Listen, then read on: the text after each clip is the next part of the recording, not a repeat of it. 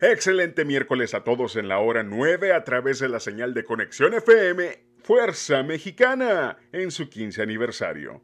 Traemos para usted las breves deportivas.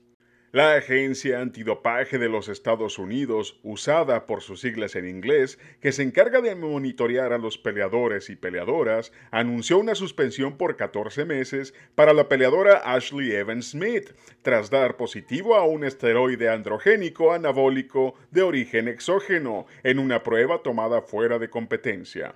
La peleadora aceptó la sanción interpuesta por el organismo.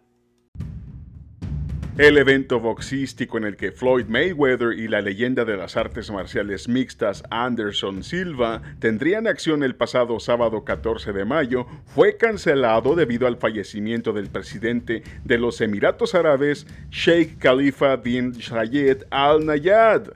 Mayweather haría una pelea de exhibición ante Don Moore, mientras que Silva se mediría a Bruno Machado y la sede sería Dubai. Se desconoce si el evento será reprogramado. Listas las finales de conferencia en la NBA.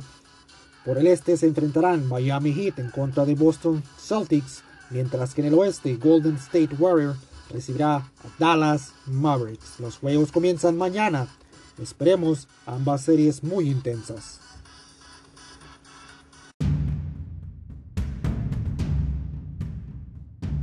Según diversas fuentes, el tijuanense Brandon Moreno estaría pactado a enfrentar al peleador australiano Kai Kara France por el campeonato interino de peso mosca de UFC.